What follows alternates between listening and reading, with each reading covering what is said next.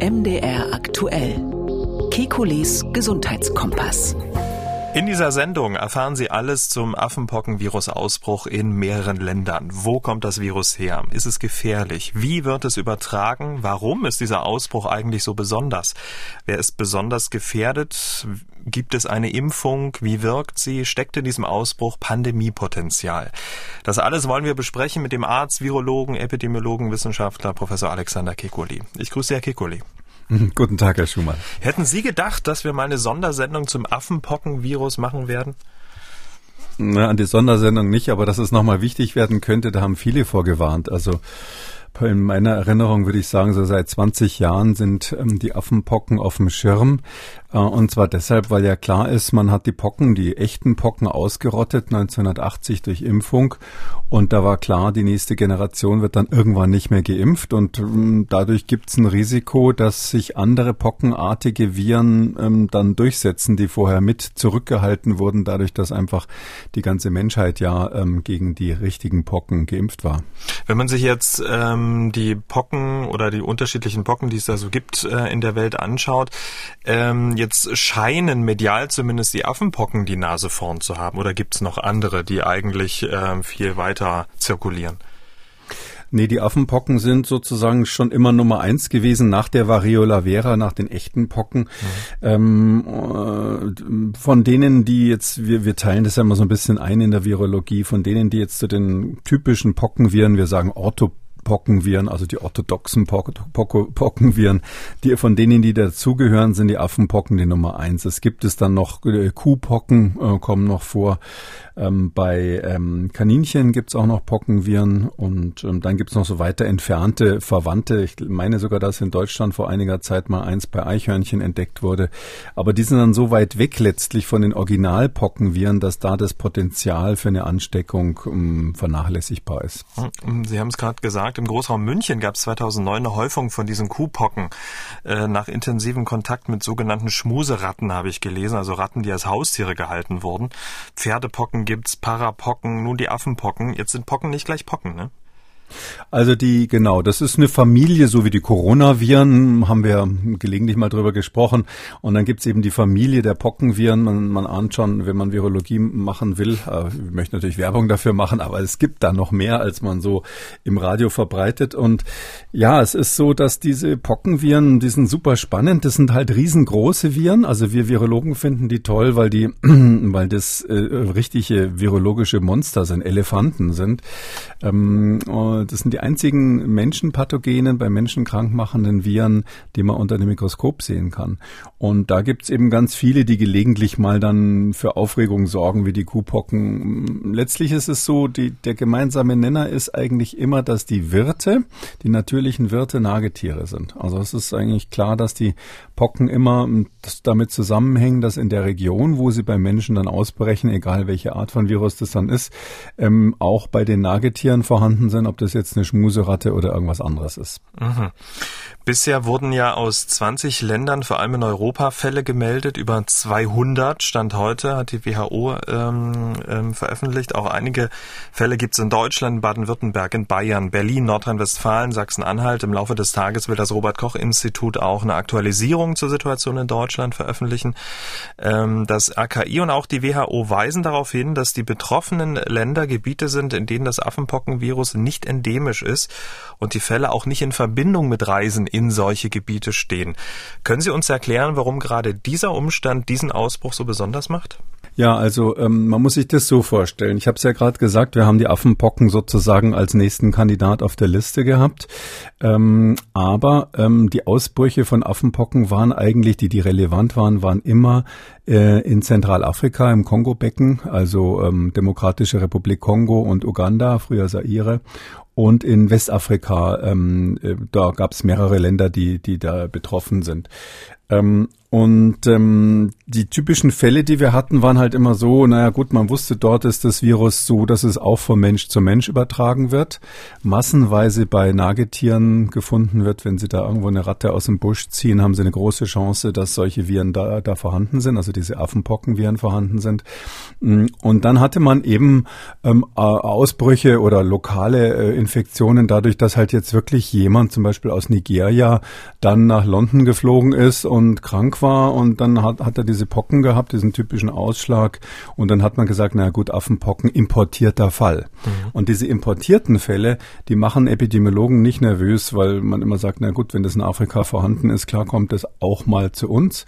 Aber jetzt haben wir eine Situation, die schon so ein bisschen spooky ist, gespenstisch ist, dass wir auf einmal in ganz vielen Ländern der Welt, die sowas dann ja auch früher gemerkt hätten, ähm, solche Fälle von Pocken haben, die eben Affenpocken haben, die nicht assoziiert sind mit irgendwelchen Importen aus diesen Ländern. Und ähm, klar, man kriegt dann meistens äh, raus, okay, der hat's von dem gekriegt, der hat's von dem. Das sind mal wieder die Briten ganz vorne in dem Fall, weil sie eben dort den ersten Ausbruch ähm, nachverfolgt haben. Und, die, und dann ist es wirklich so, am Schluss der Infektionskette ist niemand, der aus Afrika eingereist ist. Und da weiß jetzt natürlich keiner genau, was los ist. Also man kann ganz klar sagen, das ist ein Geschehen, was wir jetzt erst bemerken. Das muss sich schon seit Monaten, vielleicht sogar Jahren vorbereitet haben. Ich kann es ja kurz machen an der Stelle. An ähm, meiner Meinung nach äh, haben wir seit Jahren in Westafrika, vielleicht auch in Zentralafrika, einen ganz massiven Ausbruch von Affenpocken unter Menschen übersehen. Ähm, vielleicht deshalb, weil die Corona uns auch in Afrika natürlich auf, mit anderen Dingen beschäftigt hat. Und dieser massive Ausbruch ist dann wahrscheinlich zum äh, Warmstarter sozusagen für diesen weltweiten Pockenvirus, Affenpockenvirus-Ausbruch geworden. Hm, aber wie kann man sowas übersehen? Na, da muss man eben sagen, hm, die Affenpocken sind jetzt, wenn Sie jetzt an Westafrika denken, in manchen Regionen einfach üblich. Also das haben da ganz viele. Und ähm, wenn Sie da mal so ein, wenn Sie die schon mal hatten, kriegen Sie die dann meistens nicht nochmal. Also das ist eine fast lebenslängliche, lebenslange Immunität. Ähm, und ähm, es ist aber so, dass ähm, wenn da, sag ich mal, ein Jugendlicher ein paar Pusteln irgendwo auf der Hand hat oder im Gesicht, naja gut, so geht's ihm ein bisschen schlecht, dann hat er ein bisschen Fieber, paar Tage später ist es weg. Da macht man sich jetzt nicht so einen Kopf, weil das, selbst wenn man dann ahnt, das könnten die Affenpocken sein, ist es eine dort bekannte Krankheit. Also da liegen dann auch nicht alle auf der Intensivstation deswegen. Und ähm, deshalb ist meines Erachtens das übersehen worden in, diesen, in diesem Ausbruch und, und vielleicht nicht ernst genommen worden. Hm.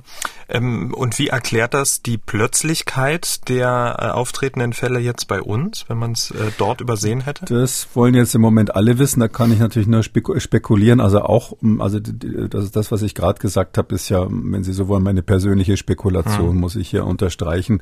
Aber wir wollen ja so ein bisschen laut drüber nachdenken, woher das kommen könnte. Ähm, es muss äh, dadurch, dass das jetzt in den westlichen Ländern überall aufgetreten ist, ähm, oder sage ich mal in entwickelten Ländern, äh, muss es auch so eine Art Starterereignis gegeben haben für diesen internationalen Ausbruch. Das heißt, irgendwo muss so eine Art Oktoberfest gewesen sein. Ähm, Oktoberfest war es in dem Fall nicht, aber es muss, muss eins gegeben haben, irgendein Ereignis. Und das erscheint mir auch vom Zeitablauf plausibel, weil wir hatten diese Lockdowns überall, die Reisebeschränkungen und danach wollten die Leute sich einfach wiedersehen. Und das heißt, ich gehe davon aus, dass es mindestens ein großes Ereignis gab, wo ganz viele Menschen aus diesen ganzen Ländern, wo das jetzt auftritt, international zusammen waren und wo dieses Virus ganz massiv dann übertragen wurde, weil ja keiner geahnt hat, was da los ist.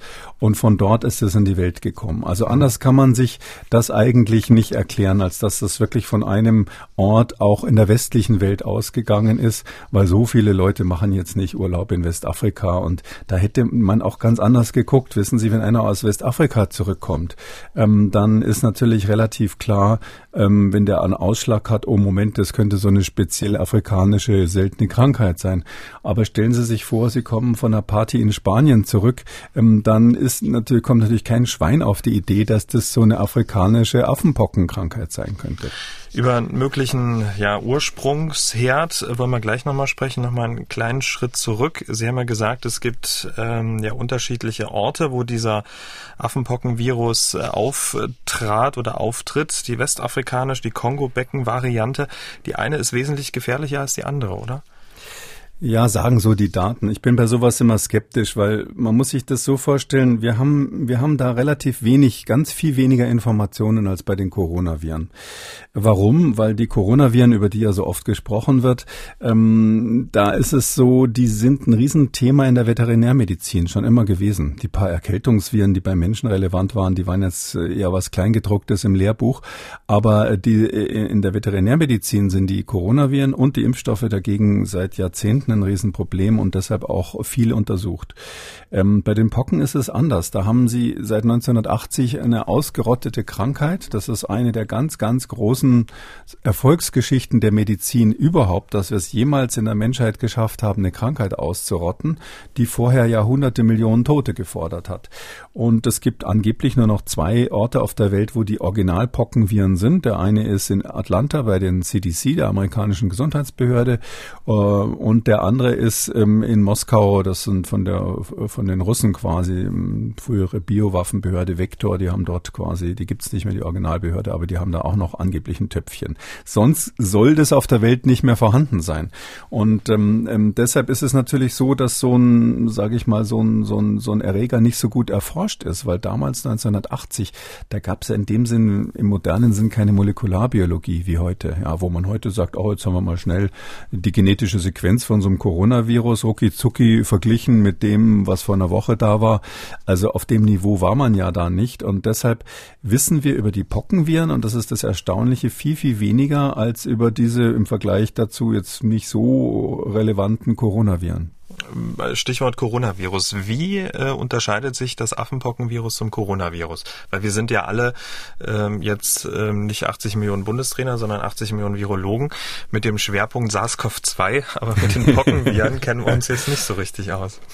Ja, da muss man aufpassen. Diese Viren sind, da gibt's ganz viele Unterschiede. Das ist so, als wenn Sie einen Insektenforscher haben, der sich speziell mit bestimmten Schmetterlingen auskennt und der andere ist Spezialist für Nashörner in Afrika. Also das ist nicht, nicht so nah beieinander. Ähm, vielleicht ähm, in der Evolution war das ja so, ähm, höchstwahrscheinlich ist das Leben entstanden aus, ähm, aus RNAs. Also die RNA, dieses Molekül, was quasi der, der Kern des Coronavirus ist, ist der Prototyp sich selbst äh, replizierender Molekül Moleküle und äh, Selbstreplikation, also äh, Kopie des eigenen Genoms ist ja sozusagen der Ursprung des Lebens, wenn man so will. Und ganz lange Zeit nimmt man an, gab es nur eine RNA-Welt, also wo quasi diese Viren letztlich vor uns da waren und aus denen hat sich dann irgendwann die komplexere DNA-Welt entwickelt, also die ähm, die ähm, lebenden Organismen, ähm, die als Erbinformation nicht mehr RNA haben wie manche Viren, sondern DNA. Die DNA, die auch in, bei uns natürlich ähm, die Erbinformation ist, hat den wichtigen Unterschied, dass sie viel stabiler ist, dass sie äh, wenig, dass sie bei der Vererbung weniger Fehler macht.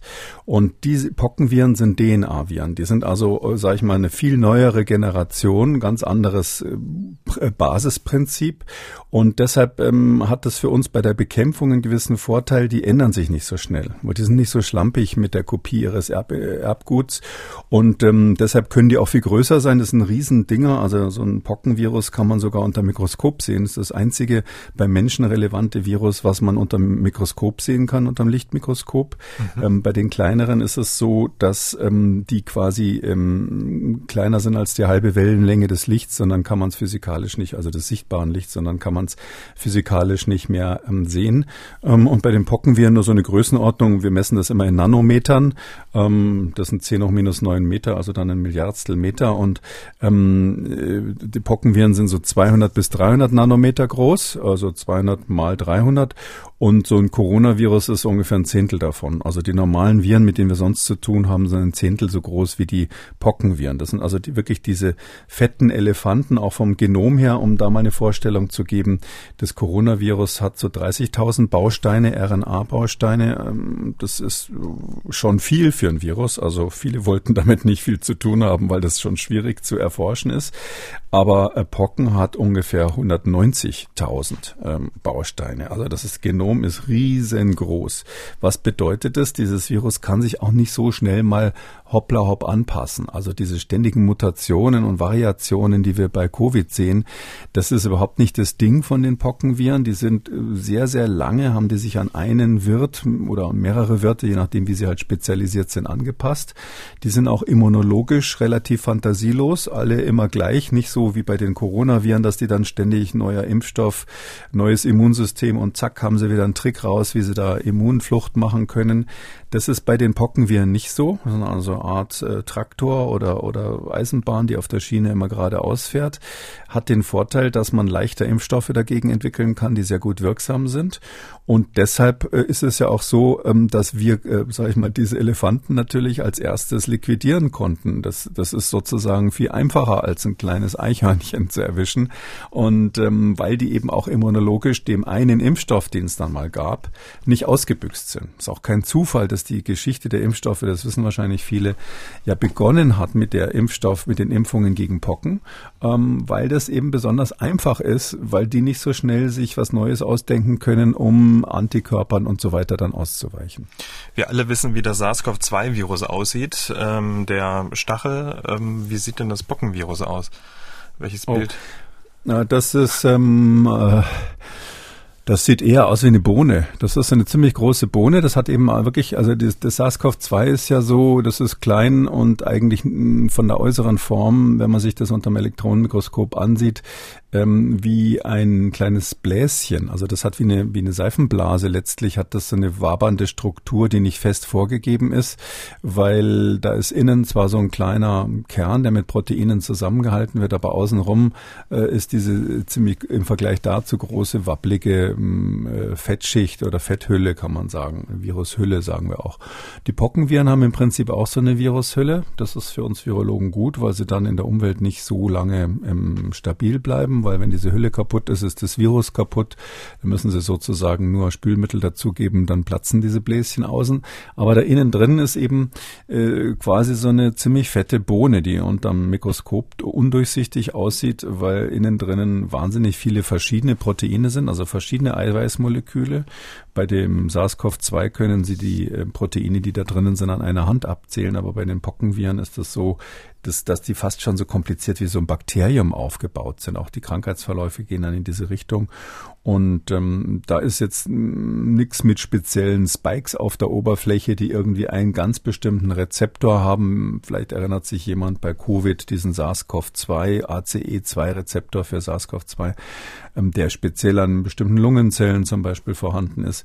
Nee, das ist hier so, die haben so einen Universal-Andock-Mechanismus, der ähm, bestimmt, äh, denn äh, verwendet Moleküle, die praktisch auf jeder äh, Zelle da sind. Um, die heißen Glucosaminoglycane, wer sowas mal in Biologie nochmal nachgucken will.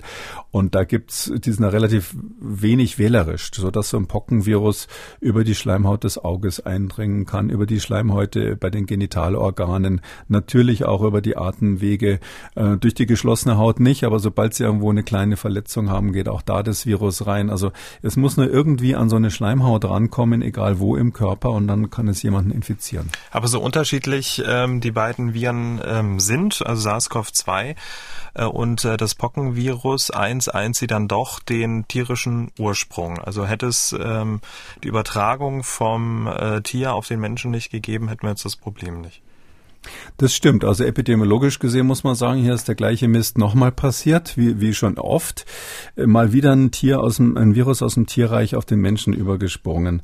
Äh, man muss natürlich jetzt vom Verhältnis sagen, ähm, es ist ja klar, wir sind ja sozusagen biologisch gesehen auch eine Tierart als Homo sapiens sapiens und ähm, halt nur eine von ziemlich vielen. Und ähm, klar ist die Wahrscheinlichkeit, dass dann ein neues Virus von einem, einen der ich weiß nicht wie viel hunderttausend anderen Säugetierarten, vielleicht habe ich mich da jetzt verschätzt, ähm, auf den Menschen übergesprungen ist, das ist natürlich viel wahrscheinlicher, als dass wir irgendwie ein neues Virus ausbrüten. Wo soll das herkommen? Also höchstens im Labor mal. Und ähm, deshalb ist es so, dass wir ähm, immer damit rechnen müssen, dass es diesen Spillover gibt, äh, wie man das dann nennt, also das Überspringen äh, von Viren aus ähm, Tieren. Ähm, da ist es so, dass die Tiere, die nahe bei Menschen sind, die wir seit knapp 20.000 Jahren, seit wir sesshaft geworden sind als äh, Ackerbauern und nicht mehr Jäger und Sammler sind. Die sind einfach bei uns, diese Tiere. Das betrifft die normalen Nutztiere ähm, und auch Haustiere, vom Hund bis zur Kuh, betrifft aber auch Tiere, die sich mit un an uns so ein bisschen gewöhnt haben. Da gehören zum Beispiel Ratten und Mäuse dazu, die einfach in, in menschlicher Nähe quasi ihre eigene Evolution dann gemacht haben seitdem. Und in diesem ähm, häuslichen Bereich, sage ich mal, da haben sich alle miteinander schon arrangiert. Also die Viren, die da hin und her springen, ähm, die, da, die kennen wir als Menschen schon und unser Immunsystem. Und dann gibt es natürlich auch Tiere, die sind mit uns in diesen 20.000 Jahren nicht so viel in Kontakt gekommen, wie eben irgendwelche seltenen Mäusearten, die irgendwo oder Nagetiere, die irgendwo im Kongo leben. Und die haben ihre eigene Viruswelt, ihre eigenen Probleme, die werden auch krank. Die haben leider keine Ärzte wie wir, aber äh, ähnliche Probleme damit. Und ähm, ja, und wenn jetzt plötzlich der Mensch anfängt, da im Urwald irgendwie die, äh, die, die, die Tiere rauszuziehen und sich auf den Grill zu hauen, ja, diese wilden Tiere, Bushmeat heißt es dort, Buschfleisch. Oder wenn die anfangen, eben Tiere aus ihrem normalen Reservoiren zu vertreiben, weil das Holz, äh, das, das, das Naturholz weggeschlagen wird und so weiter, dann gibt es plötzlich neue Kontakte zwischen Menschen und Tieren, die es vorher noch nicht gab, oder auch zwischen Haustieren des Menschen und Tieren, die es noch nicht gab. Ja, und dann äh, springen die eben rüber. Und das ist hier mal wieder der Fall. Bisher bei den Pocken, äh, bei den Affenpocken eher selten gewesen. Es war ähm, vor 20 Jahren in Westafrika überhaupt kein Thema und eigentlich nur im Kongo-Basar, im Kongo-Becken relevant. Und ähm, ähm, seit zehn Jahren ungefähr beobachten wir, dass es doch äh, immer wieder auch ähm, häufigere Übersprünge von Tieren auf Menschen in diesen Regionen gab. Äh, da wurde auch davor gewarnt. Und ich würde mal sagen, seit fünf Jahren haben alle Leute, die sich mit sowas beschäftigen, auf dem Schirm, dass auch die Mensch-zu-Mensch-Übertragung der Affenpocken in Zentralafrika und in Westafrika hm, bedrohlich zugenommen hat. Und jetzt eben auch in Westeuropa. Die meisten ähm, der Infizierten ähm, bisher sind vor allem Männer, die Sex mit Männern hatten, heißt es in einem Bericht des Gesundheitsministeriums und des Robert Koch Instituts. Expositionsorte waren Partyveranstaltungen, unter anderem auf Gran Canaria und in Berlin, bei denen es zu sexuellen Handlungen kam. Dazu hat der Bundesgesundheitsminister Lauterbach Folgendes gesagt. Wir hören mal kurz rein. Wir müssen zunächst einmal die Risikogruppen, die wir derzeit kennen, gezielt ansprechen. Diese die Hauptrisikogruppe zum jetzigen Zeitpunkt sind Männer, die, die also Sex mit anderen Männern gehabt haben. Und das muss man ansprechen können, um diese Gruppe zu schützen, zum Eigenschutz der Gruppe. Das ist keine Stigmatisierung. Hier handelt es sich lediglich um die Beschreibung der derzeitigen Risikogruppe. Und auch diese Risikogruppe kann ich ja nur schützen, indem ich die Risikogruppe auch anspreche, direkt anspreche, vorurteilsfrei, ohne Stigmatisierung. Und ich habe ja schon darauf hingewiesen, das kann auch ganz andere Gruppen in Zukunft betreffen, sodass wir neue Risikogruppen dann hätten. Das wollen wir aber da verhindern. Deshalb müssen wir reagieren. Der Lesben- und Schwulenverband empfindet diesen Hinweis ähm, Risikogruppe als Stigmatisierung und weist auch darauf hin, dass Heterosexuelle Kontakte zur Übertragung führen. Und auch der Querbeauftragte der Bundesregierung, ähm, der ähm, ja, richtet sich darüber auf und sagt auch, viele schwule Männer fühlten sich derzeit an den Beginn der AIDS-Krise erinnert, als die Infektion ausschließlich schwulen Männern zugeschrieben wurde. Das hat in der Folge dazu geführt, dass äh, schwule Männer stigmatisiert und andere Gruppen wenig geschützt wurden. Dieses Vorgehen habe zig Menschenleben gekostet. Ähm, wie bewerten Sie das? Ähm, Im Moment ähm, ist ja der Ursprung dort zu finden. Ähm, sollte man es dann auch so benennen oder nicht? Also natürlich gibt es das Trauma mit HIV-AIDS. Das ist ja bekannt, dass da wirklich ähm, Homosexuelle damals ähm, stigmatisiert wurden auf übelste Weise. Der amerikanische Präsident hat es Schwulenkrebs genannt und solche Sachen. das ist, ist ja, das ist aber auch, muss man sagen, HIV wird wird ja sexuell übertragen. Das gehört ja in erster Linie mal zu den sexuell übertragbaren Krankheiten. Man sagt dann so Geschlechtskrankheiten dazu. Dadurch ist es natürlich schon damals so gewesen, dass man diesen besonderen Übertragungsweg im Auge hatte, ähm, mit der Folge, dass es ähm, dann schon am Anfang eine gewisse Fokussierung auf diese Szene gab. Aber was ich jetzt interessant fand, ist, der Herr Lauterbach ist ja jemand, der sich echt gut auskennt. Das hat ja Vor- und Nachteile. Ein Vorteil ist, man kann dann auch kleine freudsche Fehler ähm, analysieren. Und er hat in dem Zitat, was Sie gerade gehört hat, haben, hat er gesagt, ähm, das waren Männer, die ähm, ungesch mit Männern hatten. Äh, ungeschützten Geschlechtsverkehr wollte er sagen. Das ist nämlich die typische Formel, die man hat, wenn man sagt, nehmt doch bitte Kondome in dem ganzen Zusammenhang mit der Verhinderung von HIV-Aids. Jetzt ist es so, das ist eben hier der wichtige Unterschied. Also dieses ähm, Affenpockenvirus wird übertragen natürlich auch durch Geschlechtsverkehr. Was heißt natürlich? Das ist ja etwas, als ich das vor einigen Wochen mal zum ersten Mal gesagt habe, gab es viele Fachleute, die das bestritten haben. Ähm, es ist so, wir wissen von den echten Pocken, wissen wir definitiv, dass die durch Geschlechtsverkehr übertragen wurden.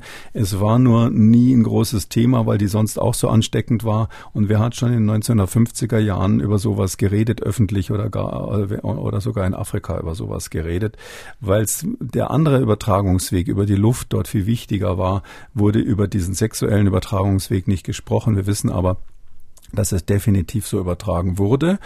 Und es gibt auch eine ganz andere Pockenkrankheit, die heißt Molluscum contagiosum. Das ist ein etwas weiter entferntes Pockenvirus, was aber nur sexuell quasi übertragen wird. Das ist eine klassische Geschlechtskrankheit. Ähm, bei uns selten in Afrika kommt die vor.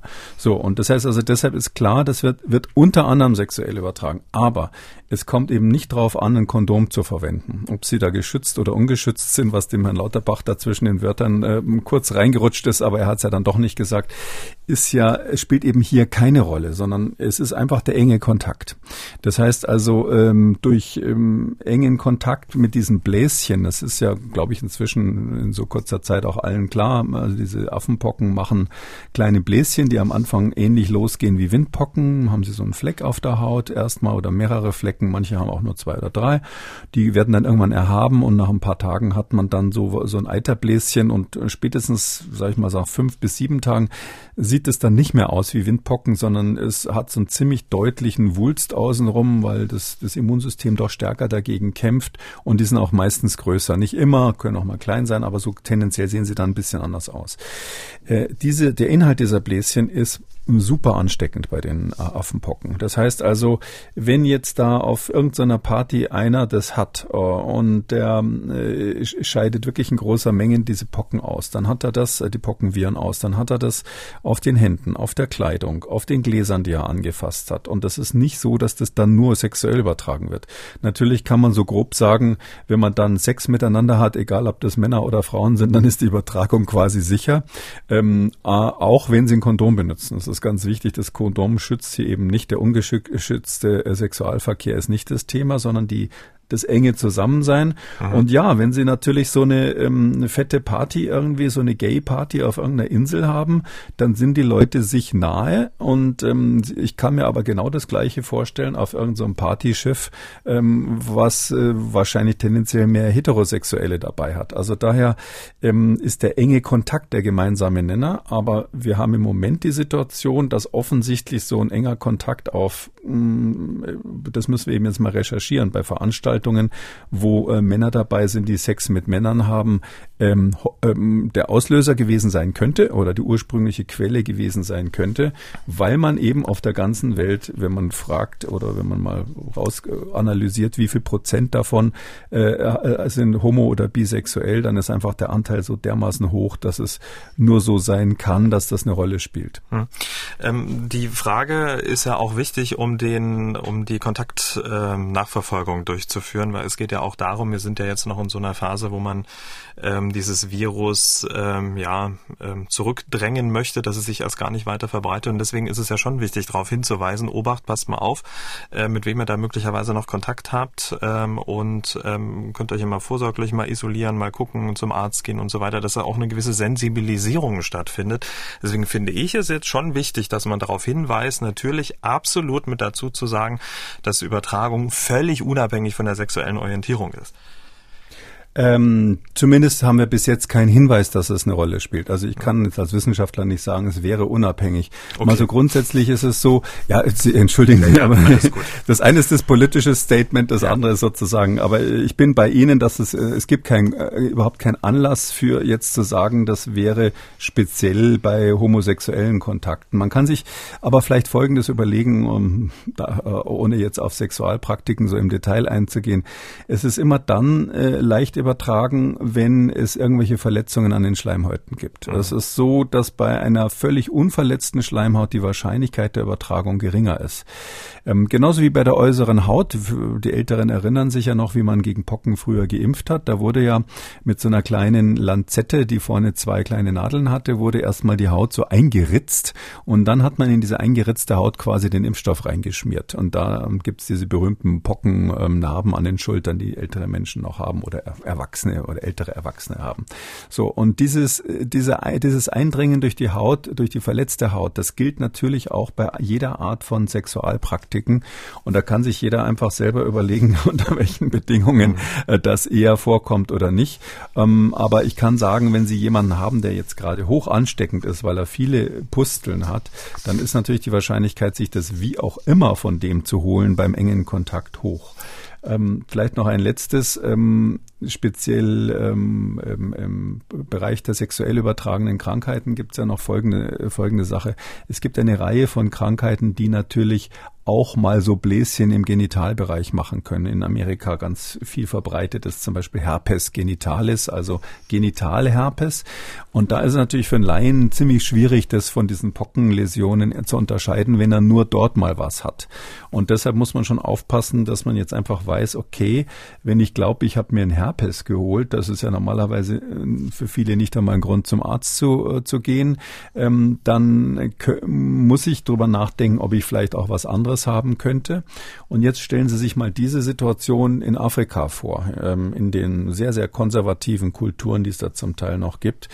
Welcher junge Mann oder welche junge Frau würde denn äh, mit so ein paar ähm, Läsionen, wie wir sagen, also so Bläschen oder irgendwas, was vielleicht mal wehtut und juckt im Genitalbereich, wenn, wenn er glaubt, das ist vielleicht nur ein Herpes, dann zum Arzt rennen oder seinem, äh, seiner Ehefrau sagen, du übrigens, ich äh, war da nicht ganz treu an der und der Stelle. Ist ja völlig absurd, sowas sich vorzustellen. Und deshalb ist die Wahrscheinlichkeit, dass diese Affenpocken unter anderem auf, Genit äh, auf sexuellem Weg übertragen wurden, einfach relativ hoch. Und wir haben hier den wahnsinnigen Luxus in, in Deutschland zum Beispiel, dass wir aufgeklärt darüber sprechen können, äh, das den Leuten sagen können und dass eben diese Krankheiten nicht unterm Radar laufen wie in anderen Kulturen.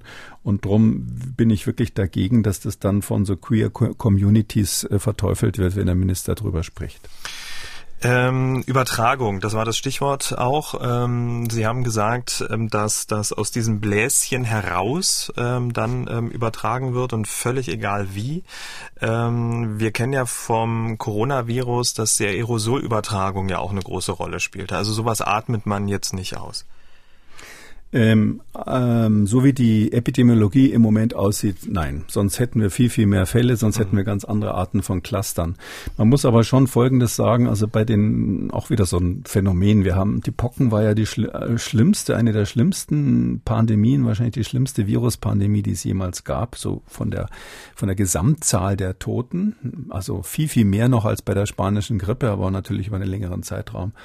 Ähm, aber trotzdem wissen wir nicht genau, wie das äh, hauptsächlich übertragen wurde, also was die wichtigsten Übertragungswege waren. Ganz klar ist, dass diese Bläschen super infektiös sind, das wussten schon die alten Chinesen. Ähm, aber es ist so, ähm, dass wir nicht wissen, welcher Anteil zum Beispiel durch ausgeatmete Aerosole eben bei der Pockenpandemie ähm, über, äh, übertragen wurde. Früher hieß es immer, nee, das ist nur eine Schmierinfektion. Aber inzwischen sind wir sozusagen historisch der Meinung, dass die Pocken seinerzeit bei Schwerkranken auch über die Atemwege über, übertragen wurden. Also dass man sich zumindest so im Sinne einer Tröpfcheninfektion auf kurze kurze Distanz anhusten konnte und dass das dazu beigetragen hat, dass das in manchen Regionen eben so explosionsartig sich ausgebreitet hat bei den Pocken. Mhm. Da ist jetzt die Dogmatik bei den Virologen zum Stand heute, dass die Affenpocken sich in der Hinsicht ganz klar von den Original Variola vera unterscheiden. Also bei den Affenpocken vom Ausbruchsgeschehen, wie wir es bis jetzt analysiert haben, keinen Hinweis darauf haben, dass es eine Übertragung über die Atemwege in dem Sinn gibt. Aber ich würde im Sinne eines Vorsichtskorridors, würde ich das jetzt nicht vollkommen ausschließen, bevor wir die epidemiologischen Daten haben, dass man zum Beispiel durch Küssen diese, diese Viren übertragen kann. Und wenn das der Fall wäre, hieß es natürlich auch durch Anspucken. Und wenn das der Fall ist, heißt es natürlich im, im Extremfall, wenn es dumm läuft, auch mal durch Husten, wenn ein kleiner ähm, Schleimpartikel äh, bei dem anderen dann im Auge oder auf der Backe landet. Also daher daher würde ich jetzt sagen, also man kann nicht 100 Prozent Entwarnung geben. Wir müssen es erst analysieren.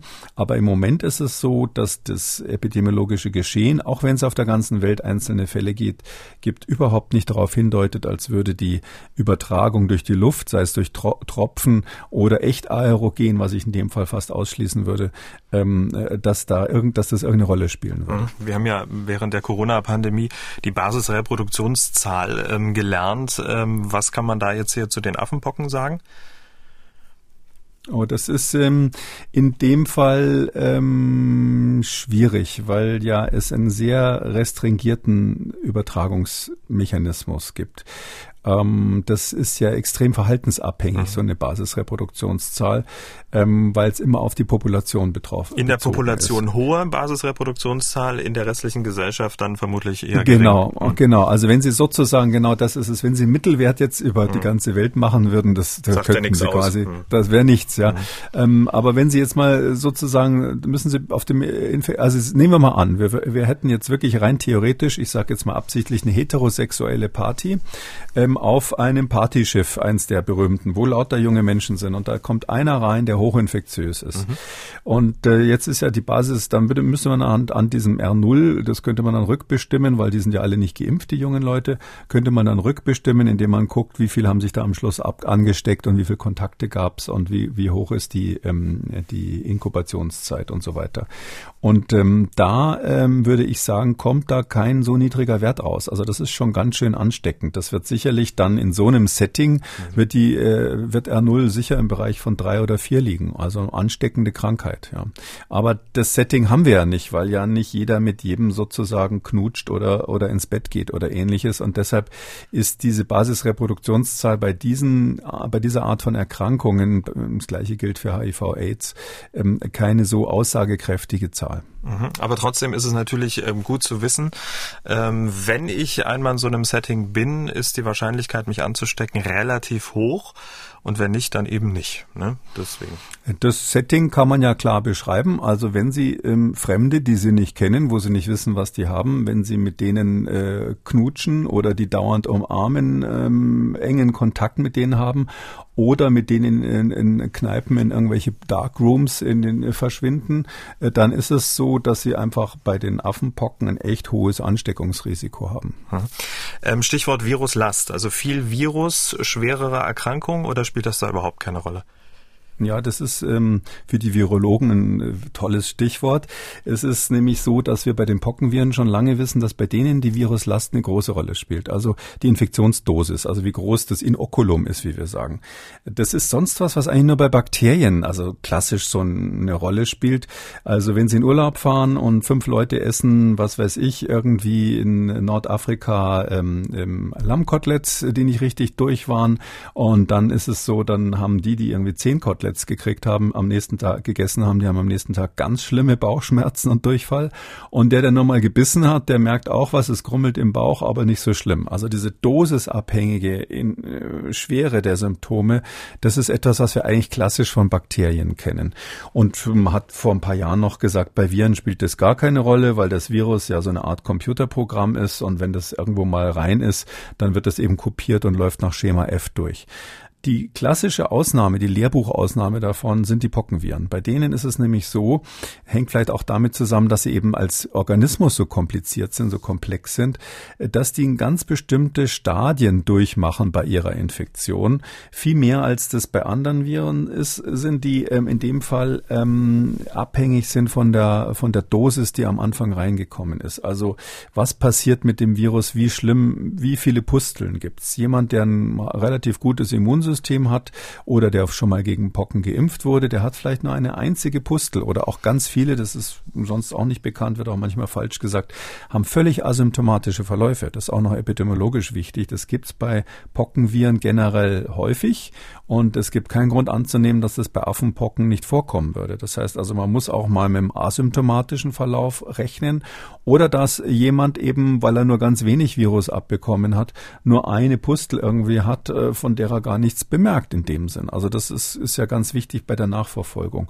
Und ähm, wenn Sie besonders viel abkriegen, dann werden Sie in der Regel eben auch besonders schwer krank. Also es kommt hier wirklich auf die Dosis an.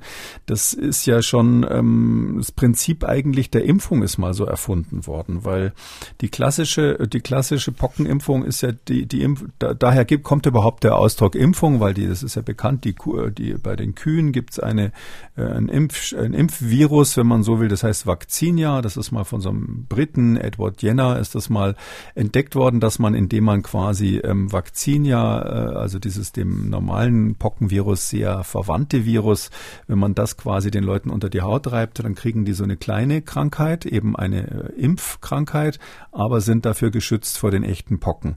Drum heißt jeder Impfstoff heute Vakzine. Aus dem Grund, dass da ist Wacker die Kuh drinnen in dem Wort. Und das, und der Vorläufer davon waren die Chinesen, die haben, das hieß dann noch Variolation, ähm, und ähm, die haben das so gemacht, dass sie einfach nur so Pusteln von Pockenkranken in der Ming-Dynastie genommen haben und diese Pusteln, die haben sie getrocknet und dann äh, Leuten äh, dieses Pulver noch mit ein paar Duftstoffen vermischt und dann ähm, quasi ähm, geschnupft in die Nase mit so kleinen Röhrchen. Und dadurch haben die, und das hat deshalb funktioniert, weil die Viren ver, vermindert wurden. Also die haben quasi das in der Luft getrocknet vorher, bestimmte Verfahren, nicht zu lang, nicht zu kurz. Und dadurch waren ganz wenig Viren drin. Und diese ganz wenigen Viren, die haben eben eine Mini-Pockeninfektion ausgemacht. Nur oder Hauptgrund, weil es so wahnsinnig wenige waren. Weil Sie gesagt haben, es gibt mehrere Phasen, die das ähm, ähm, Pockenvirus ähm, durchläuft. Deswegen auch ähm, die Inkubationszeit von 21 Tagen, also dass die ja relativ lang ist. Nee, die Inkubationszeit liegt bei 12 Tagen ungefähr. Also 21 ist eher so, das würde man dann so als Maximum nehmen. Klassisch ist eben so zwei Wochen, knapp zwei Wochen. Ähm, bei vielen Viruserkrankungen so. Und hier liegt es an folgendem. Das ist eine Besonderheit bei diesen Pockenviren und speziell natürlich auch bei dem Affenpockenvirus. Ähm, das ähm, läuft über die Lymphe erstmal. Das lässt sich quasi, wenn Sie so wollen, fressen von irgendwelchen Fresszellen, die unter der Haut klassischerweise dann äh, merken, da ist was, was da nicht hinkommt. Die bringen das dann in die Lymphknoten. Und das äh, Virus äh, macht es absichtlich, sozusagen als trojanisches Pferd, lässt es sich da mitnehmen. Und wenn es dann im Lymphknoten drinnen ist, dann ähm, äh, macht es, fängt es dort an, sich sich massiv zu vermehren und auch die Lymphknoten kaputt zu machen. Äh, und diese, dieser Vorbereitungsprozess, der dauert einfach so lange und bevor das dann übers Blut wieder ausschwärmt und dann im zweiten Zyklus dann äh, die Haut infiziert, wo es dann diese Bläschen gibt, das ist eben der, der Zeitraum von klassischerweise 12 bis 14 Tagen. Das ist die Inkubationszeit. Ähm, deshalb ist es auch so, wenn man jetzt mal nicht sicher wäre, ob man nur bisschen Herpes hat oder ob man Windpocken hat, soll es ja auch noch geben, ähm, oder ob es vielleicht Richtung Affenpocken geht. Das Typische bei den Affenpocken sind diese dicken, geschwollenen und auch echt schmerzhaften Lymphknoten. Also wenn man äh, ungewöhnliche, äh, dicke Lymphknoten in der Region hat, wo ein eher harmlos aussehendes Bläschen sich gerade entwickelt, dann und man vorher entsprechende Kontakte hat natürlich, da muss jetzt nicht jeder Angst davor haben, aber jemand, der vielleicht von der Party zurückkommt, da muss man sagen, da ist nicht schlecht, mal zum Arzt zu gehen und äh, checken zu lassen, was es ist. Für wen ist dieses Virus denn besonders gefährlich? Ähm, es kommt äh, hauptsächlich auf die Immunantwort an. Also äh, man kann so grob sagen, in Afrika, ähm, da wird eben unterschieden zwischen dem zentralafrikanischen und dem westafrikanischen Typ. Ob das, ob das wirklich genetisch so ein Riesenunterschied ist, ist nicht klar. Aber wir haben es hier wohl eher, äh, so wie es aussieht, sagen zumindest die englischen Daten, mit dem westafrikanischen Typ sozusagen zu tun. Wobei man sich jetzt nicht vorstellen darf, dass man bei ähm, äh, oh, fast 190.000 Basen ähm, äh, in der Lage ist, jetzt jetzt so Typen so sauber zu unterscheiden wie bei Coronaviren. Aber mal so grob gesagt gibt es den gefährlicheren zentralafrikanischen Typ. Das kann aber auch andere Gründe gehabt haben, dass der dort mehr äh, äh, schwerere Erkrankungen gemacht hat. Und ähm, was wir, ähm, für wen ist das der westafrikanische Typ jetzt gefährlich? Also dort war die Sterblichkeit vielleicht also in Afrika im Bereich von fünf Prozent, unter fünf Prozent, aber wirklich unter nicht behandelten Bedingungen. Und auch diese Zahlen sind ähm, nicht auf die Goldwaage zu legen, weil bis da mal einer zum Arzt geht und bis das registriert ist. Und dann der Anteil von denen ist ja dann der die Sterbensquote. Und da ist einfach der Nenner sozusagen nicht klar, weil es ganz viele gibt, die eben nicht zum Arzt gehen oder gar nicht wissen, dass sie das haben oder nicht registriert werden. Und deshalb ist wahrscheinlich die echte Sterblichkeitsrate auch dort geringer. Ich würde sagen, äh, bei uns ist die Chance an Affenpocken zu sterben definitiv für, für Normalsterbliche, also für mittelalte Menschen ohne Immunkrankheit Lungenkrankheit definitiv unter ein Prozent, wahrscheinlich weit drunter, wenn man es dann genauer rechnet. Ähm, das heißt, man kann es mal so sagen, für den im Normalfall sind die Affenpocken eine ungefährliche Erkrankung, muss man muss man auch betonen.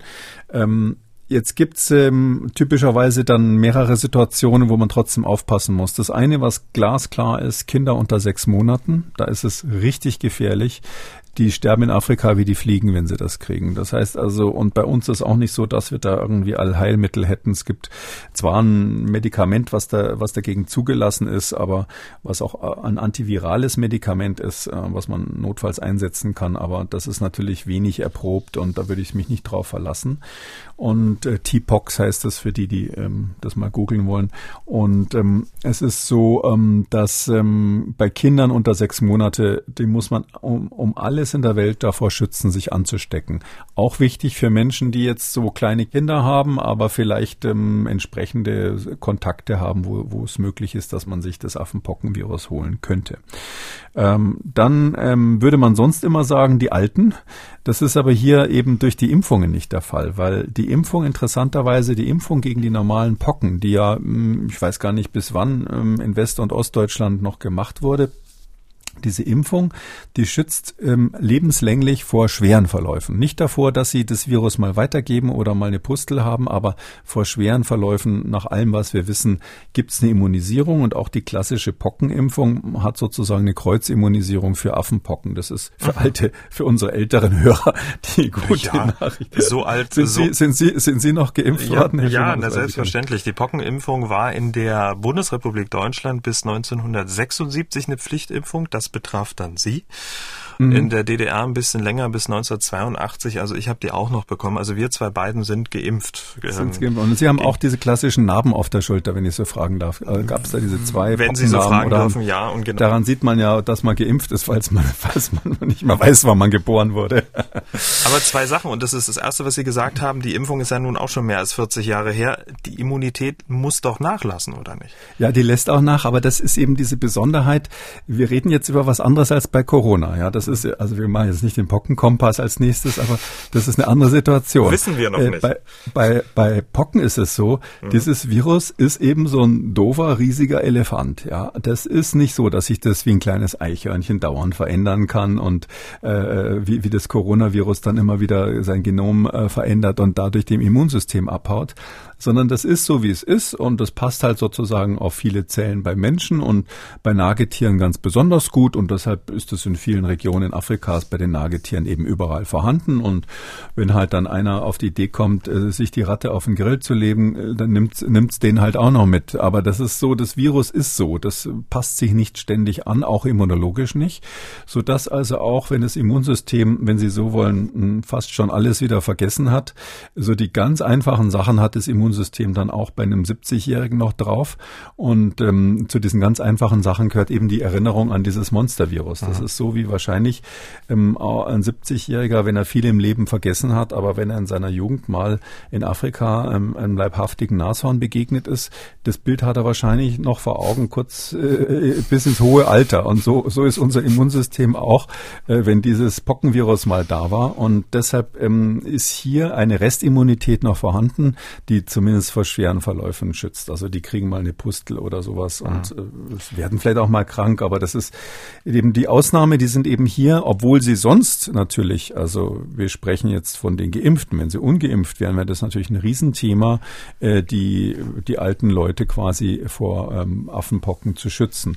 Bleiben noch äh, Schwangere, das ist auch ganz wichtig zu wissen, dass für Schwangere die Affenpockeninfektion wirklich, wirklich gefährlich ist. Das hängt mit dem umgestellten Immunsystem zusammen bei der, in der Schwangerschaft. Also das eine, die Immunität könnte möglicherweise ein bisschen nachlassen und wir haben ja die Zahlen schon gesagt, alle, die im Westen nach 1976 und im Osten nach 1982 geboren wurden, haben überhaupt keinen Schutz. Ähm, ist natürlich die Frage, soll man da jetzt einmal die Bevölkerung durchimpfen? Karl Lauterbach sagt, das ist eher unwahrscheinlich, das werden wir wahrscheinlich nicht machen. Ähm, und er hat dann äh, die sogenannte Ringimpfung ins Gespräch gebracht. Können Sie uns kurz erklären, was eine Ringimpfung ist? Ja, das ist so, äh, wir haben ja schon oft über antipandemische äh, äh, Strategien gesprochen. Wenn Sie am Anfang eines Ausbruchs sind, und das ist ja hier, wenn Sie so wollen, Reset, wir haben weltweiten Ausbruch mit einem ganz anderen Erreger, aber wir sind jetzt quasi am Tag 10 oder Tag 20 oder sowas, das, nachdem es festgestellt wurde. Stattgehabt hat dieser Ausbruch mit Sicherheit schon vor Monaten, vielleicht sogar schon vor Jahren hat er begonnen.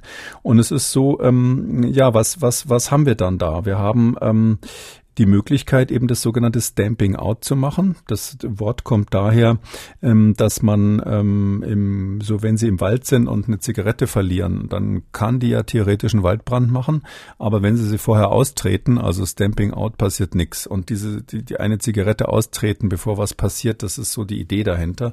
Und wir haben jetzt ähm, offensichtlich Infektionsherde in vielen, vielen Ländern und man kann jetzt versuchen, diese Infektionsherde auszutreten. Und das heißt, jetzt betrifft sich jetzt nicht nur auf den einen, den man als Infizierten hat, sondern auch auf die Kontakte.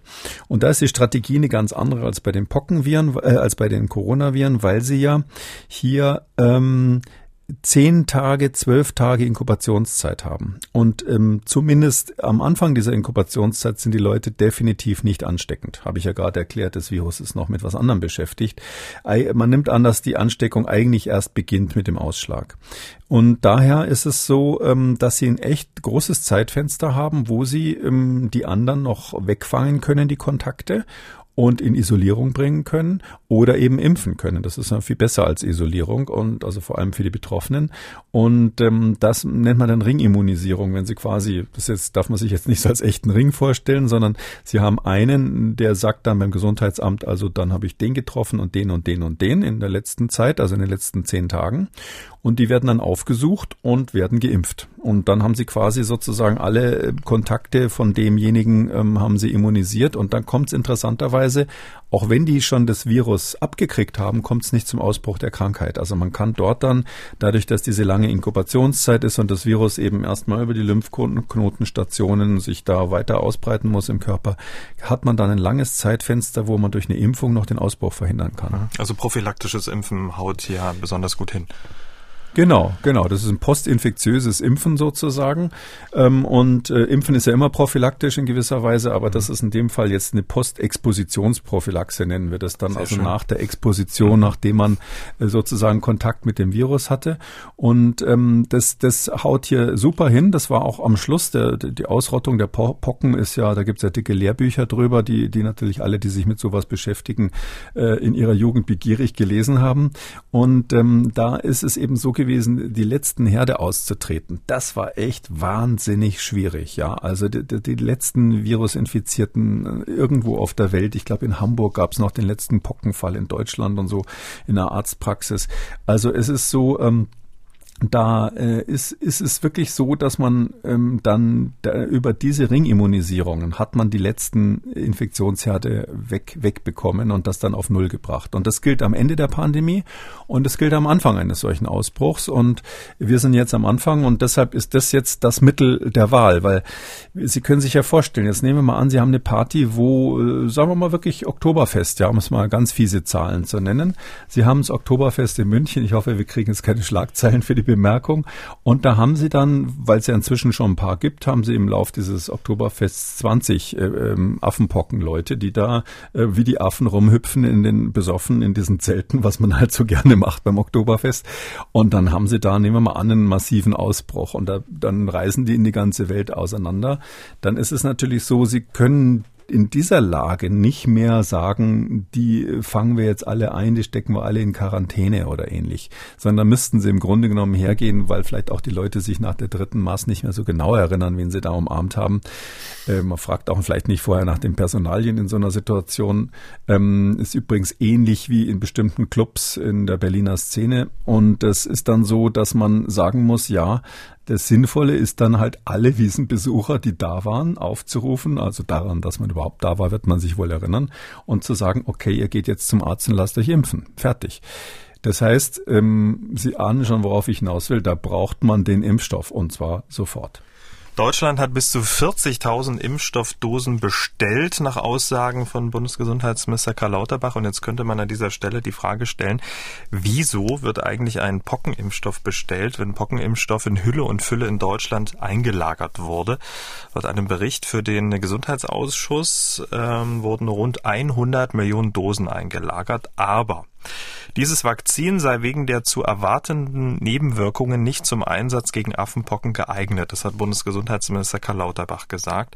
Warum nicht? Diese Antwort liefert Stefan Kaufmann, äh, emeritierter Direktor am Berliner Max-Planck-Institut für Infektionsbiologie. Er sagt, der ältere Pockenimpfstoff hat viele Nebenwirkungen. Zudem enthält er vermehrungsfähige Viren, die sich im Körper von immungeschwächten Menschen ausbreiten könnten. Also Herr Kekulé, der eingelagerte Impfstoff taugt nicht gegen die Affenpocken?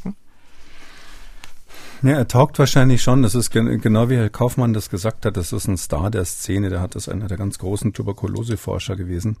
Ähm, ich habe immer gedacht, er kriegt nochmal einen Nobelpreis. Vielleicht kommt es ja auch noch. Also es ist so, ähm, man sagt, also spricht da von erste Generation, zweite Generation, dritte Generation. Also das, was die ähm, Chinesen früher gemacht haben, das zählt man nicht mit. Aber dann gibt's die Impfstoffe, die sozusagen mh, ähm, erste Generation waren, kann man, kann man so, kann man so grob sagen, äh, die hat man aus der Haut von Tieren eben geholt, wie eben von Kühen. Da hat man einen Ausschlag bei Kühen gehabt, hat aus dem Bläschen einen Impfstoff geholt. Das war natürlich irgendwie Dreck, ja. Äh, da waren alle möglichen Bakterien und sonst was mit drinnen und ähm, das war kein Spaß, sich da impfen zu lassen. Zweite Generation war dann schon ein bisschen moderner. Ähm, das ist das, was, was Herr Kaufmann da angesprochen hat und die, die älteren Impfstoffe. Die sind, ähm, oder ja, kann man so sagen, und die sind ähm, gewonnen worden aus Kalbslymphe. Also mhm. da hat man Kälber gehabt, die hat man extra infiziert und äh, ich habe es ja gerade erklärt, das Virus geht über die Lymphe und es ist klar, wenn man den Kälbern dann die Lymphe abzapft, kann man daraus sehr, sehr sauber quasi ähm, dann unter Laborbedingungen Impfstoffe herstellen. Und das sind eben typischerweise vermehrungsfähige Viren. Dann gibt's die dritte Generation, die werden in der Zellkultur gemacht. Also die kommen überhaupt nicht aus dem Tier, sondern da werden in der Zellkultur Zellen infiziert und man holt daraus die, ähm, die ähm, vermehrungsfähigen Viren. Und da gibt's eben zwei Arten. Solche, die eben, wenn man so will, echtes Pockenvirus enthalten, äh, das sich vermehren kann. Das ist dann, wie wir sagen, abgeschwächt, attenuiert. Und zwar ähm, gibt attenuierte Pockenviren und attenuierte oder die oder ein natürliches Virus, das heißt Vaccinia-Virus. Das ist ein Verwandter des Pockenvirus, was der Edward Jenner damals schon in England verwendet hat, was von vornherein nicht so nicht so gefährlich ist.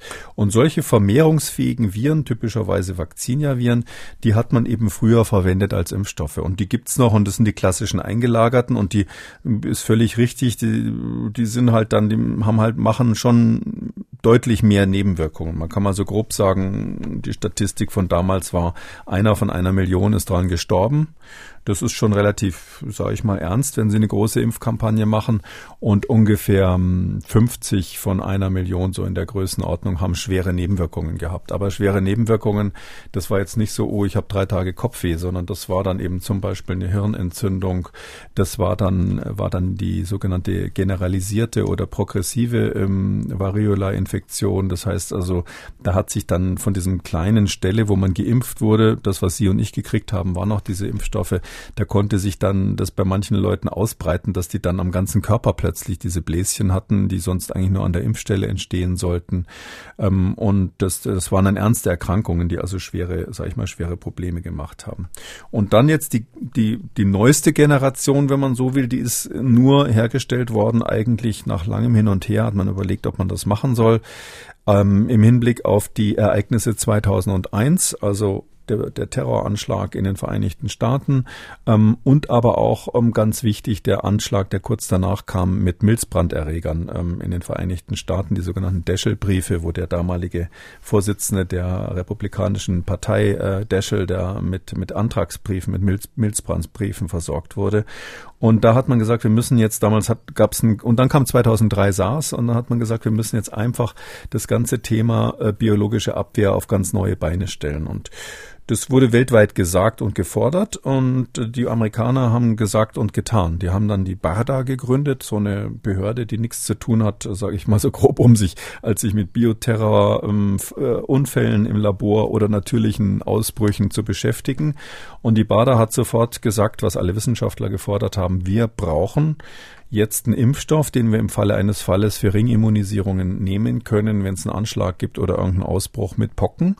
Und deshalb haben die dann einen Deal gemacht, ähm, mit mehrere Deals gemacht mit Firmen, die eben sowas herstellen können. Insbesondere eben gibt es einen Impfstoff von Bavarian Nordic. Das ist äh, eine Firma, die eigentlich in, aus Martinsried bei München kommt und die haben einen Impfstoff, ähm, das ist der sogenannte MVA heißt das, das ist die modifizierte äh, Vakzine aus Ankara. Ähm, und zwar ist die so, wann weiß ich nicht genau, so in 1950er Jahren ungefähr mal aus Ankara nach München gekommen. Und ähm, da hat dann ein Virologe, Anton Meyer hieß der damals, ähm, der Name ist schon sehr bayerisch, der hat dann ähm, mit einer Engelsgeduld das passagiert. Also der hat quasi in der Zellkultur dieses, dieses, dieses Virus quasi von einer Zelle auf die nächste übertragen über, ich meine, Jahre hinweg. Und dabei ist das immer schwächer und immer schwächer und immer schwächer geworden. Und ganz am Schluss kam eben diese, diese sogenannte modifizierte Ankara-Vakzine raus, also eine äh, super schwacher ähm, Impfstoff. Und mhm. den hat Bavarian Nordic übernommen. Ich meine auch nochmal genetisch verändert, ähm, dass er sozusagen gar nicht mehr replikationsfähig ist oder haben den genetisch verändert, dass er nicht mehr replikationsfähig ist. Der kann sich also dann nicht mehr vermehren. Und das benutzen die als Impfstoff. Und das ist natürlich super, weil es ist in der Zellkultur gemacht, also kommt nicht aus einem Tier. Es ähm, vermehrt sich praktisch, also es vermehrt sich de facto nicht mehr im Zielorganismus. Das ist ganz wichtig, weil Bavarian Nordic benutzt diesen, diesen MVA bei, von Bavarian Nordic. Den nehmen die auch für Gentherapie und sowas. Und deshalb ist es ganz wichtig, dass der sich nicht vermehrt. Und ähm, interessanterweise eben die Immunisierungswirkung, zumindest wenn man nur die Antikörper anschaut, ist genauso gut wie mit den alten Impfstoffen. Also das war eigentlich eine Überraschung, aber das ist so, zumindest bei den Antikörpern. Und ähm, deshalb haben die eben diesen sehr modernen Impfstoff dann auf den Markt gebracht, schon vor einigen Jahren. Und die Amerikaner haben sofort zugeschlagen, die mhm. haben das sogar mitfinanziert. Und ähm, deshalb haben die Amerikaner jetzt diesen Impfstoff, ja, und die Deutschen haben ihn eben nur bestellt. 2013 ähm, ist Imvanex, so heißt er, in der EU für Erwachsene zugelassen ähm, gegen die klassischen Pocken. In den Vereinigten Staaten ähm, auch gegen die Affenpocken. Das heißt aber im Umkehrschluss, dass wir jetzt einen Impfstoff bestellt haben, ähm, der noch gar nicht zugelassen ist äh, für die Erkrankungen, für die wir sie eigentlich einsetzen wollen. Ja, das stimmt. Also das, der hat verschiedene Namen. Bei uns heißt er Invanex und Genius in den USA. Er ist übrigens auch als Invamoon in äh, Kanada zugelassen. Und die USA und Kanada haben es zugelassen auch für die Affenpocken, weil das Thema dort eben erkannt wurde. Ich habe es ja gerade gesagt, seit 20 Jahren reden die Leute drüber. Ähm, und ähm, ja, das ist bis jetzt so an ungefähr 2500 Probanden ähm, überhaupt nur ausprobiert worden. Wir kennen ja die Zahlen von den Coronavirus-Tests. da werden dann immer so 40.000 pro Studie aufgerufen. Hier waren es insgesamt 2500. Man hat auch nicht eine richtige Fallkontrollstudie machen können, weil da müssten sie ja äh, einen Teil dann impfen und einen Teil aussetzen und also es ist relativ, also es ist ethisch schwierig sozusagen in so einem, in so einer Situation, wo, wo ein echtes Infektionsrisiko besteht, nur einen Teil zu impfen, wenn es um eine Krankheit wie die Affenpocken geht. Das heißt also, man hat mehr eine Studie gemacht, die dann geguckt hat, wie sieht's mit den Antikörpern aus und wie sieht's mit der Immunantwort aus. Und ähm, da hat die europäische äh, Zulassungsbehörde, ähm, ich weiß gar nicht, ob das damals schon die, ja, muss auch schon die EMA gewesen sein, die haben eben gesagt, nee, ähm, über, um, für diesen Transfer, dass wir jetzt sagen, ähm, es gilt, wir lassen es auch noch zu für die Affenpocken und nicht nur für die eigentlichen Pocken, weil es ist ja ein Pockenvirus im engeren Sinne, das ist also ein Verwandter des Pockenvirus. Äh, wir lassen es sozusagen dafür zu, das war, da waren den Europäern nicht genug Daten auf dem Tisch. Ach so. Hm. Ähm, das, ja, das ist auch, äh, es ist irgendwie, hat, ist was dran jetzt an der Überlegung, weil man so grundsätzlich ist es so, wenn Sie kein Virus haben, was mehr vermehrungsfähig ist, dann ist eigentlich die Erwartung, dass es nicht mehr so stark immunisiert. Dann ist, äh, vor allem, weil das ja auch nochmal genetisch verändert wurde, gentechnisch verändert wurde. Und dann ähm, sind, äh, ist, ist es ja jetzt erstmal ein ganz enger Verwandter des eigentlichen Pockenvirus, also quasi äh, nachge, wenn man so will, nach, ähm, na, da, da weiß man bei diesem Vaccinia-Virus weiß man schon, dass es, ähm, dass es ja als Pockenimpfstoff immer hervorragend funktioniert hat. Das heißt also, da ist der Transfer easy. Und jetzt zu sagen, okay, wir lassen es auch für die Affenpocken zu, obwohl es anders gemacht wurde und ein anderes Virus und es gibt überhaupt keine Real-World-Data sozusagen dafür, weil im Gegensatz zu Vakzinia gegen Pocken ja Vakzinia gegen Affenpocken nie ausprobiert wurde. Ähm, deshalb haben die gesagt, nee, das reicht uns nicht. Und die Amerikaner haben gesagt, ja, besser irgendwas als gar nichts und haben es zugelassen. Würde aber hier keine Rolle spielen, wenn wir es im Kühlschrank hätten, muss ich jetzt dazu sagen, weil ähm, natürlich das Gesundheitsamt bei einer Ringimmunisierung erstmal nehmen kann, was es will. Das ist ja Compassionate Use quasi, also verzweifelter, verzweifelter Einsatz von so einem Impfstoff. Da kann man das auf Label, also außerhalb der eigentlichen ähm, Zulassung machen. Es ist auch so, die haben so eine Art ähm, Spezialzulassung bekommen. Also es ist jetzt nicht so, dass das Imvanex in Deutschland oder in Europa ganz normal zugelassen wäre im klassischen Sinne, ähm, sondern das ist eine Zulassung, die, ähm, die das unter besonderen Umständen, also das ist dann, heißt dann Exceptional Circumstances Authorization, so wie es, wie es ja auch diese, diese bedingte Zulassung, bedingte Marktzulassung gibt, die quasi das Notfallprogramm ist. Bei der EMA gibt es auch diese ähm, unter bestimmten Umständen äh, erfolgte Zulassung. Und das heißt, wenn man jetzt damit impft, muss man besonders aufpassen, ob es überhaupt wirkt und muss man ganz besonders mögliche Nebenwirkungen dokumentieren, weil die natürlich Angst haben, dass Nebenwirkungen, die früher bei den Vermehrungswegen Impfstoffen, ähm, ähm die eben jetzt millionenfach noch in den Kühlschränken liegen, ähm, aufgetreten sind. Die, da gab es manchmal als Hauptproblem vor allem eine Enzephalitis, eine Hirnentzündung, die nach der Impfung auftritt. Da haben die eben Angst, dass das da auch passieren könnte, obwohl es nicht sehr wahrscheinlich ist. Und darum ist die europäische Zulassung, sage ich mal, etwas vorsichtiger. Verstehe. Und das ist auch der Grund, warum wir es eben noch nicht im Kühlschrank haben, aber seit neun Jahren im Kühlschrank gehabt hätten eigentlich. Ja, also das muss man schon sagen. Ich ist ja, also die Schutzkommission beim Bundesminister des Innern, die sich ja so wie die BARDA in den USA dann im Kleinen, sehr, sehr Kleinen bei uns mit solchen Themen intensiv beschäftigt hatte, die hat ja immer wieder gefordert, dass man unbedingt vorbereitet sein muss für einen möglichen Pocken- oder Affenpockenausbruch. War nicht die einzige, aber war die dafür offiziell zuständige, für Bevölkerungsschutz zuständige Beratungskommission. Die ist ja dann ähm, 2015 aufgelöst worden ähm, und äh, weil man meinte, man braucht sowas nicht mehr. Ähm, ähm, offensichtlich hat man dann auch ähm, den Drang, ähm, sage ich mal, solche Impfstoffe für viel Geld einzulagern, verloren. Äh, vielleicht, ich würde sogar so, so weit gehen, dass so Kommissionen natürlich wahnsinnig nervig sind, wenn sie dann immer wieder sagen, er müsste jetzt aber dafür Geld ausgeben und so ein Quälgeist, äh, der wird dann irgendwann halt mal abgeschaltet. In Amerika ist man ganz andersrum gegangen. Da haben die Kommissionen auch gesagt, wir brauchen das unbedingt und hat dann eben dann diese BARDA gemacht, Biomedical Advanced Research and, and Development Authority. Und äh, da, die ist, also ich weiß nicht, mit wie viel Milliarden die ausgestattet ist, inzwischen ein riesen Apparat. Und die haben was ganz anderes gemacht. Die haben ähm, wo sie konnten auf der Welt Firmen unterstützt, äh, unter anderem Bavaria Nordic, bei der Weiterentwicklung, viel entwickeln musste man da eigentlich nicht, aber bei der zur Verfügungstellung letztlich dieser Impfstoffe. Bavaria Nordic hatte das schon, die haben das quasi übernommen damals von dem Anton Meyer. Wie das genau gelaufen ist, weiß ich nicht, aber deshalb kommt es letztlich aus München.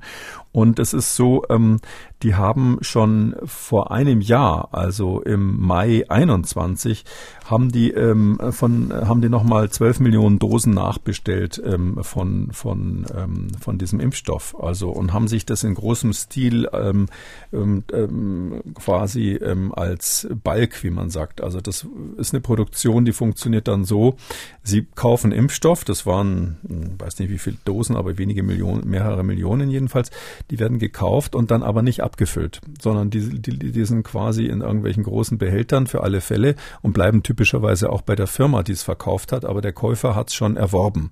Und dann irgendwann sagt man, okay, jetzt wollen wir, dass du das abfüllst. Und das haben die hier mh, mm, gerade gemacht. Die haben ähm, ähm, am 18.05. habe ich jetzt gerade gelesen, haben die ähm, angeordnet, also jetzt im Hinblick auf den Affenpockenausbruch, haben die gesagt, wir wollen, dass 13 Millionen Dosen von dem Balk, was wir schon geordert haben, also aus den großen Flaschen jetzt abgefüllt werden in die kleinen. Und das läuft jetzt, die Option haben sie quasi nur ausge, ausgelöst und diese Produktion läuft also jetzt an, bis die 13 Millionen ausgeliefert werden, wird es wahrscheinlich irgendwann nächstes Jahr sein. Und die haben schon am, äh, haben schon vorher eben gesagt, ähm, dass sie auch bestellen ähm, Dosen, die ähm, ähm, ähm, die ähm, gefriergetrocknet sind. Also die, die haben auch schon Dosen bestellt, die also jetzt nicht in diesem in der Flüssigkeit sind, sondern die getrocknet sind und dadurch kann man die dann im Land wesentlich leichter verteilen. Man braucht man die nicht kühlen und so weiter. Also die sind voll vorbereitet und haben auch jetzt aktuell über 1000 Dosen schon fertig, die sie einfach nur aus dem Kühlschrank nehmen müssen, wenn sie irgendwo mal eine Ringimmunisierung machen wollen. Ähm, da äh, kann man sagen, die hatten den Plan in der Schublade. Ähm, die haben schon vor einem Jahr, ähm, lange bevor hier die Affenpocken ein Thema waren, aufgrund der Bedrohungslage, die die, die CDC natürlich ähm, mit Blick auf Afrika erkannt haben, haben die äh, da eine Voraktivierung gemacht. Die hatten schon lange die Verträge, haben Bavarian Nordic damit reich gemacht, schon schon immer, ja. Und ähm, und äh, und jetzt sagen sie, okay, jetzt wollen wir, jetzt exekutieren wir das. Also jetzt, wie sagt man, jetzt lösen wir diese Option aus. Das ist natürlich ganz was anderes, als wenn man jetzt sagt, ähm, My name is Lauterbach, I come from Germany und äh, habt ihr vielleicht noch irgendwas übrig für mich zufällig, weil uns ist jetzt hier eingefallen, dass wir den alten Impfstoff eigentlich nicht gegen die Affenpocken einsetzen wollen. Wir sind gespannt, wann die 40.000 Impfdosen dann nach und nach ähm, hier bei uns eintreffen. Wir haben eine Hörerfrage bekommen zu diesem Thema an gesundheitskompass.mdraktuell.de. Frau Sauer hat uns geschrieben. Sie schreibt, mich interessiert, ob es mit Imvanex Erfahrung bezüglich der Impfung von Kindern gibt, speziell Dosisempfehlung. Und gibt es noch eine andere Möglichkeit, Kinder gegen Affenpocken zu immunisieren, zum Beispiel mit dem Sanofi-Impfstoff? Viele Grüße. Ja, also der Sanofi-Impfstoff, um das vorwegzunehmen, wir haben ja vorhin über die vorherige Generation gesprochen. Das ist es. Der, der Sanofi-Impfstoff, der ist verkauft worden irgendwann mal ähm, an, an Emergent Biosolutions. Äh, aber wie auch immer, das ist immer noch der gleiche Impfstoff. Das ist ein echter Lebendimpfstoff, der aber in der Zellkultur gemacht wird. Also neueste Generation, aber eben Lebendimpfstoff. Ähm, ACAM 2000 heißt der, der, ich nehme an, das ist auch der, den die Bundesregierung in größerer Menge eingelagert hat. Da weiß ich jetzt nicht genau, was die da, was die da wirklich haben.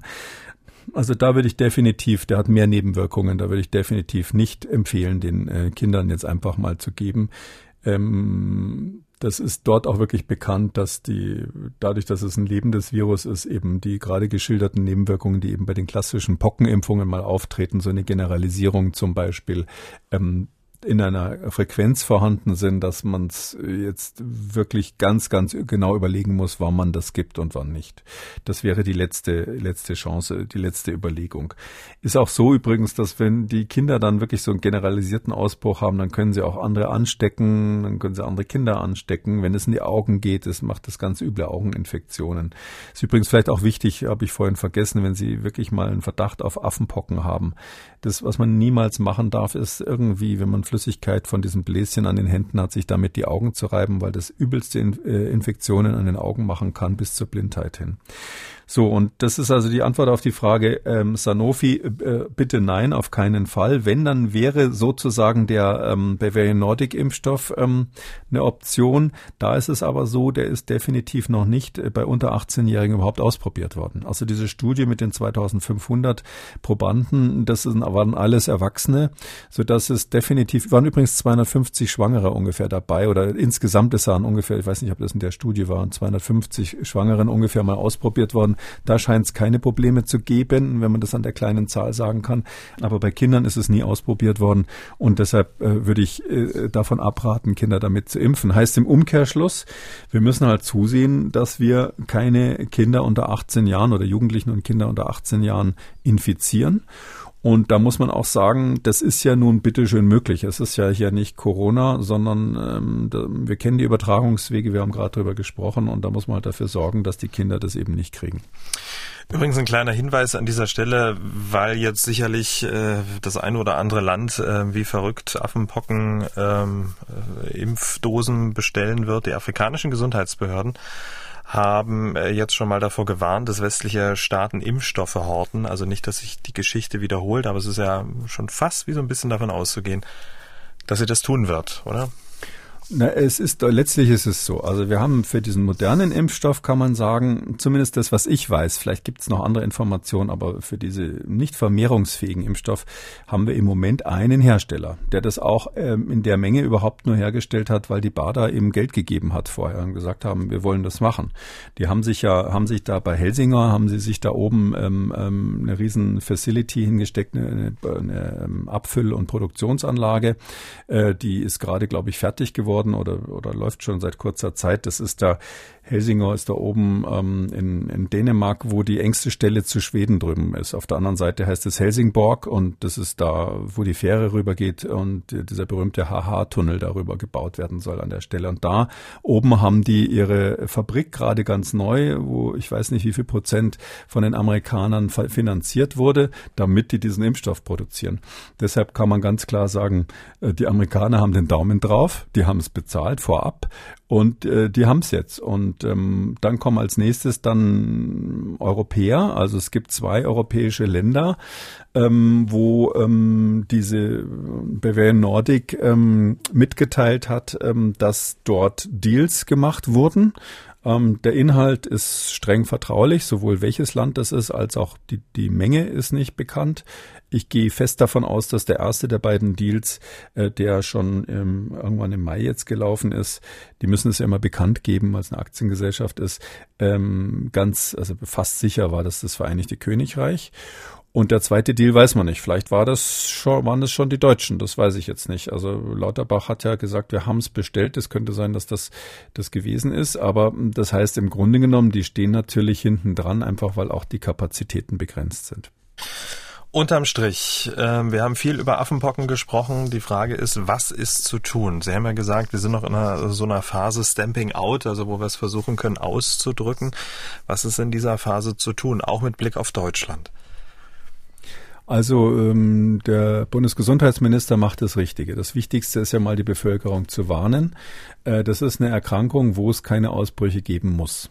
Und wenn jemand krank ist, muss er sich richtig verhalten. Das heißt, alle, die da im Risiko stehen, in, weil sie eben enge Kontakte zu Fremden letztlich haben, die müssen wissen, woran sie erkennen, was es ist. Und die müssen sich dann natürlich insoweit isolieren, ähm, dass sie keine engen Kontakte äh, zu anderen Fremden haben. Natürlich kann man, äh, in, wenn man sowas hat, äh, die Wohnung verlassen und einkaufen gehen oder ähnliches. Ja, weil das fliegt ja nicht durch die Luft wie bei Corona. Das ist eine ganz andere Situation. Aber ähm, man muss ganz konsequent jetzt wirklich dieses das beobachten und wo auch immer das in Deutschland auftritt speziell, ähm, muss man das ähm, eliminieren. Wir sind in der Phase, wo die Eliminationsstrategie funktioniert. So ist sozusagen der Terminus technicus für das, was manche Leute dann so begeistert No-Covid genannt haben bei uns in Deutschland und auch anderswo. Und ähm, das heißt also, wir sind jetzt in der No-Affenpocken-Phase. Da ist es auch noch sinnvoll. Äh, wenn das weltweit überall ist, hat es dann keinen Sinn mehr über sowas sowas zu, äh, zu spekulieren oder davon zu träumen.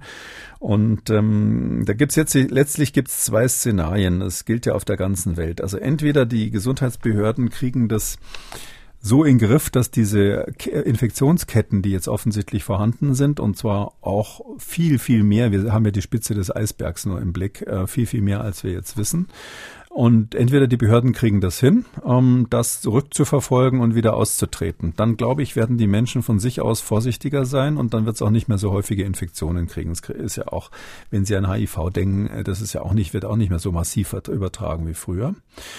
Oder wir kriegen das nicht hin, dann haben wir sozusagen den Geist nicht zurück in die Flasche äh, ge gequetscht äh, und dann müssen wir dann über ähm, generelle Impfprogramme nachdenken. Da wird es nicht anders gehen. Aber das wird sich innerhalb, sage ich mal, des nächsten Jahres äh, entscheiden, ob jetzt Affenpocken ein generelles Thema wird oder nicht. Ähm, ein wichtiger Faktor wird auch sein, ob es dann zu Infektionen mm, ähm, bei Nagetieren kommt, weil es gibt ja nicht nur den Weg, dass wild, wilde Nagetiere Menschen infizieren auf dem Umweg mit diesen Viren, sondern auch andersrum. Ähm, und wenn wir es dann hinkriegen würden, sage ich mal, oder wenn es uns leider passieren würde, dass wir in äh, westlichen Ländern eine, ein Reservoir schaffen würden, wo diese Affenpocken bei uns dann in den Nagetieren drinnen sind, ja, wie in Afrika, dann kriegen wir es nie wieder weg. Also dann ist, dann ist Schluss. Also alle Mäuse einfangen ist eben schwieriger als ein paar Elefanten und deshalb wären wir dann in der Situation, wo wir dann wirklich über die generelle Impfung nochmal nachdenken würden. Dann ähm, wäre es wahrscheinlich ganz gut, Aktien von der Firma zu haben. Dass man sich infiziert, ist so wahrscheinlich wie ein Lottogewinn oder Blitzschlag. Das hat der Virologenkollege Klaus Stör zur Infektionswahrscheinlichkeit gesagt. Und eine Gefährdung für die Gesundheit der breiten Bevölkerung in Deutschland schätzt das Robert Koch Institut nach derzeitigen Erkenntnissen als gering ein. Also uns steht keine neue Pandemie bevor? Äh, nee, es sind ja wie gesagt die zwei Szenarien. Also im zweiten Fall ist es natürlich schon so, dass das so eine Art Pandemie dann ist. Bei HIV spricht man ja auch von der Pandemie, die natürlich, es ist nicht vergleichbar mit einem über die Atemwege übertragenen Erreger. Also wir, wir brauchen deswegen keine Lockdowns oder ähnliches. Aber die Frage, ob es jetzt zum Dauerproblem wird oder ob wir das quasi im Start ähm, eliminieren, das wird sich in der nächsten Zeit entscheiden und wird auch davon abhängen, ob wir Impfstoffe haben oder nicht. Ohne Impfstoff ist es viel, viel schwieriger bin ehrlich gesagt enttäuscht bis entsetzt, dass die Bundesregierung ähm, hier die Impfstoffe nicht hat, äh, wo andere das haben. Das ist natürlich für jemand, der da früher mal Berater war, eine traurige Sache, das jetzt hier erst erstmal zu hören. Ich wusste das vorher gar nicht, dass wir keine Impfstoffe haben von der modernen Generation.